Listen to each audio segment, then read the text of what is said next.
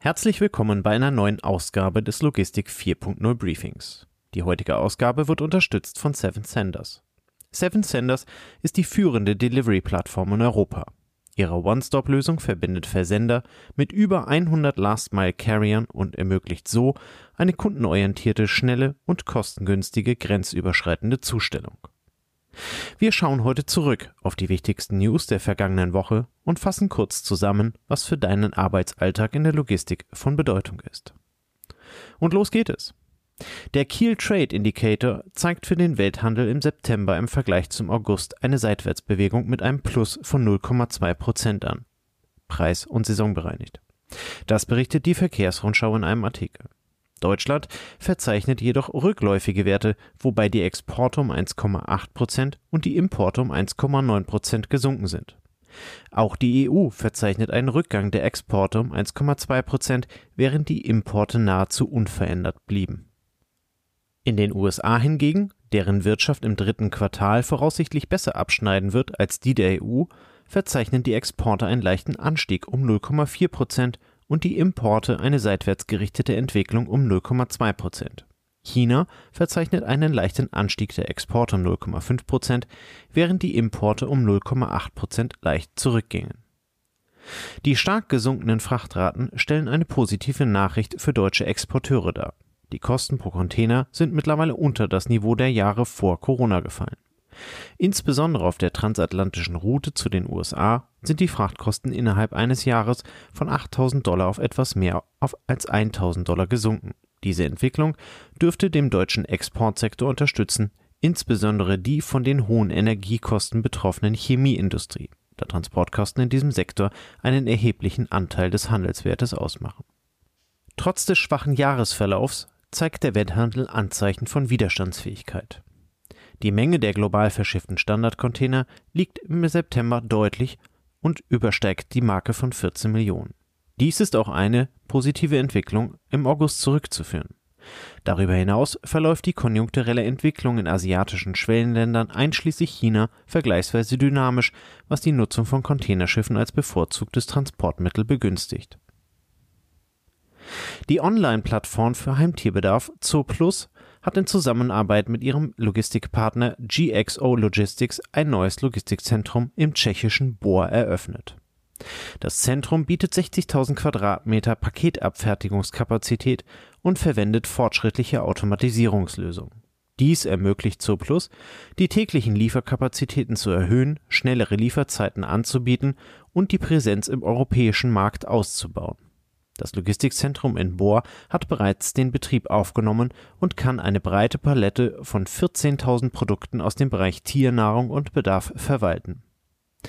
Es kann fast drei Dutzend Pakete pro Minute verladen und über 200.000 Kundenpakete pro Woche versenden. Dies soll dazu dienen, die wachsenden Kundennachfragen von Zurplus in Mittel- und Westeuropa effizient zu bedienen. Die Anlage ist umweltfreundlich gestaltet mit BREAM-Zertifizierung. LED-Beleuchtung und Solaranlagen zur Steigerung der Energieeffizienz. Das Lager reduziert und eliminiert Papier- und Plastikfüllungen für Pakete. Etwa 99 Prozent der produzierten Pakete werden durch automatisierte Maschinen zur Höhenreduzierung verarbeitet, was die Paketgrößen verkleinert, die Transporteffizienz steigert und die Kohlenstoffemissionen minimiert Darüber hinaus setzt die Anlage auf Nachhaltigkeit durch den Einsatz eines intelligenten Batterieladesystems und fortschrittlicher Warteschlangenverfahren bei der Batterieentnahme, wodurch die Anzahl der für Förder Flurförderfahrzeuge benötigten Batterien reduziert wird. Joost Boos, Chief Operating Officer von Zooplus, betonte die Bedeutung dieser neuen Einrichtung für das Unternehmen. Die Zusammenarbeit mit GXO ermöglicht es ihnen, maßgeschneiderte Technologie und Automatisierungslösungen zu nutzen, um auf die unterschiedlichen regionalen Kundenbedürfnisse schneller und individueller einzugehen. Der Bundesverband Güterkraft, Logistik und Entsorgung BGL hat anlässlich seiner Mitgliederversammlung eine Halbzeitbilanz der Ampelkoalition gezogen und dabei insbesondere die geplante Mauterhöhung der Lkw kritisiert BGL-Vorstandssprecher Prof. Dr. Dirk Engelhardt äußerte, dass die selbsternannte Fortschrittskoalition den Erwartungen des mittelständischen Transportgewerbes nicht gerecht geworden sei, insbesondere das von den Gründen geführte Wirtschaftsministerium habe wenig für den Fortschritt im Mittelstand getan. Die geplante Verdopplung der Lkw-Maut wurde als sinnloser Inflationstreiber inmitten einer Wirtschaftskrise bezeichnet und als Belastung für kleine mittelständische Transportunternehmen angesehen der BGL fordert daher, die Mauterhöhung um mindestens einen Monat zu verschieben, um bestehende Verträge nicht zu belasten, eine Vermeidung einer doppelten CO2-Anlastung bei Kraftstoff und Maut im Gesetzgebungsverfahren, eine Aufstockung der Mautharmonisierungsprogramme und Förderprogramme für klimaneutrale Straßengüterverkehr sowie die Verwendung der Mautmehreinnahmen für den Ausbau der Ladeinfrastruktur für E-Lkw der Verband betonte auch die Notwendigkeit, den Fahrermangel anzugehen, indem das Fahrererlaubnisrecht und das Berufskraftfahrerqualifikationsrecht erleichtert werden und Möglichkeiten zur Zuwanderung von Fahrern aus Drittstaaten geschaffen werden. Zudem forderte der BGL bessere Kontrollen, um einen fairen Wettbewerb sicherzustellen. Im Bereich Klimaschutz betonte der BGL die Bedeutung politischer Unterstützung für die klimafreundliche Transformation des Straßengüterverkehrs. Dies umfasse die Verstetigung der Fördermittel für E-Lkw und Wasserstoff-Lkw, den Ausbau einer flächendeckenden E-Ladeinfrastruktur sowie Planungssicherheit für den Einsatz von Lang-Lkw Typ 1. Insgesamt sieht der BGL die Ampelkoalition bisher hinter den Erwartungen der Transport- und Logistikbranche zurückgeblieben und fordert eine stärkere Berücksichtigung der Anliegen des Mittelstandes in der Politik. Die Göttinger Logistikfirma Grünfuchs bekannt für ihr innovatives Konzept zur Bündelung von Paketen verschiedener Anbieter auf der letzten Meile, hat leider Insolvenz angemeldet. Die Idee hinter Grünfuchs war es, sieben Pakete in einer Lieferung zuzustellen, anstatt sieben verschiedene Lieferdienste zu beauftragen. Dies sollte nicht nur die Effizienz steigern, sondern auch die Umweltbelastung massiv verringern. Trotz des vielversprechenden Geschäftsmodells hatte Grünfuchs offenbar Schwierigkeiten, ausreichend Kapital zu beschaffen. Um finanziell über die Runden zu kommen, änderte das Unternehmen sein Geschäftsmodell und begann, Pakete für lokale Unternehmen in Göttingen und Köln auszuliefern, einschließlich der Pakete der Citypost. Eine geplante Expansion nach Osnabrück konnte jedoch nicht realisiert werden, da das Geld knapp wurde. Trotz der Insolvenz gibt es Hoffnung für Grünfuchs. Der Insolvenzverwalter Peter Staufenbiel ist optimistisch hinsichtlich der Zukunft des Unternehmens. Der Geschäftsbetrieb läuft weiter und es gibt hier bereits in interessierte Investoren. Darüber hinaus würde Grünfuchs in diesem Jahr für den Deutschen Nachhaltigkeitspreis des Bundes nominiert und er hat bereits eine andere Auszeichnung von der Eco Performance Award der Universität St. Gallen und den Start-up-Pokal erhalten die Insolvenz von Grünfuchs wurde in der Logistikbranche mit Interesse verfolgt, da das Unternehmen ein vielversprechendes Konzept zur Paketzustellung entwickelt hatte, das die Logistikbranche umweltfreundlicher gestalten sollte.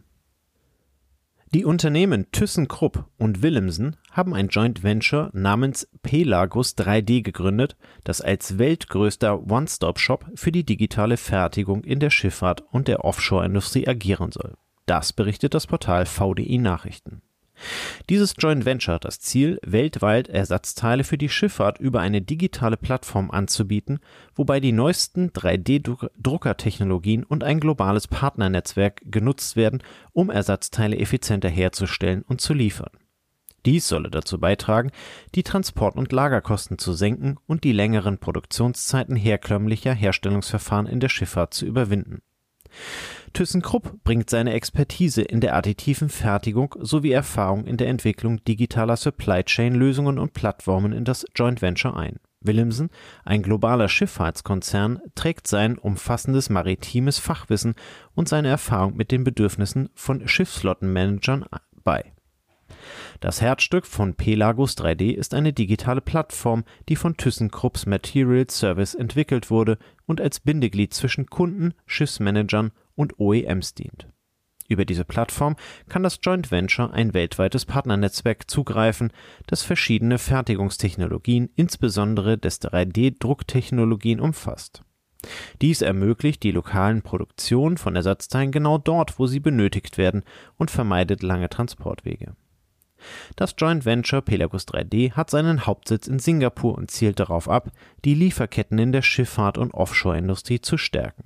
Die Gründung dieses Unternehmens kommt vor dem Hintergrund der wachsenden Bedeutung von flexiblen und belastbaren Lieferketten in der globalen Wirtschaft, insbesondere in den Zeiten der Unsicherheit nach der Corona-Pandemie und des Ukraine-Krieges.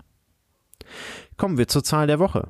Diese lautet 420.000. Das Portal Klimareporter berichtet, dass es in China schon vor einiger Zeit gelungen ist, den öffentlichen Verkehr in einer Stadt mit elektrischen Antrieben auszustatten. Die Stadt heißt Shenzhen und hat nicht weniger als 20 Millionen Einwohner. Das erfolgreiche Modell wurde von dort auf andere Großstädte adaptiert, sodass per heute rund 60 Prozent der Stadt- und Linienbusse mit einem elektrischen Antrieb in China ausgestattet sind. In Zahlen sind das genau diese 420.000 Fahrzeuge. Bis zum Jahr 2030 plant China, die 100 Prozent zu erreichen. Deutschland liegt aktuell bei 2,2 Prozent. Rund 2000 elektrifizierte Busse sind im öffentlichen Verkehr in Deutschland unterwegs. Kommen wir zu den Veranstaltungen. Vom 17. bis zum 18. Oktober findet in Paris die Unleash World statt. Die Konferenz beschäftigt sich mit der Zukunft der Arbeit, Human Resource Themen und verbundenen Technologien. Die Besucher erwartet unter anderem zahlreiche Vorträge dazu, wie künstliche Intelligenz das Arbeiten verändert wie Führungskräfte ihre Organisation an die Erwartung der neuen Arbeitskräfte auszurichten haben und wie Data Analytics und Big Data im Bereich Personal genutzt werden. Dabei sind unter anderem Firmen wie Ubisoft, Lidl und Daimler Truck. Mehr zu dem Event, unter www.unleash.ai slash unleashworld und nochmal ein Slash findet ihr auch in unseren Shownotes. Auch in Frankreich aber in Marseille treffen sich die Transportdienstleister und ihre Auftraggeber vom 18. bis zum 19. Oktober zum Top Transport Europe. Carrier und Shipper können sich auf der Veranstaltung kennenlernen und zu möglichen Kooperationen in bis zu 3000 Einzeltreffen austauschen. Letztes Jahr feierte der Event sein 30-jähriges Bestehen und ist damit etabliert und setzt seine Arbeit in 2023 mit voraussichtlich über 300 Gästen und 150 Partnern fort. Ergänzt werden die 1 zu 1 Treffen durch Workshops und Gelegenheiten zum gemeinsamen Netzwerken. Wer sich dafür interessiert, findet mehr unter www.top-transport.net. Das war's mit den News für diese Woche. Vielen Dank für eure Aufmerksamkeit und wir hören uns nächste Woche wieder.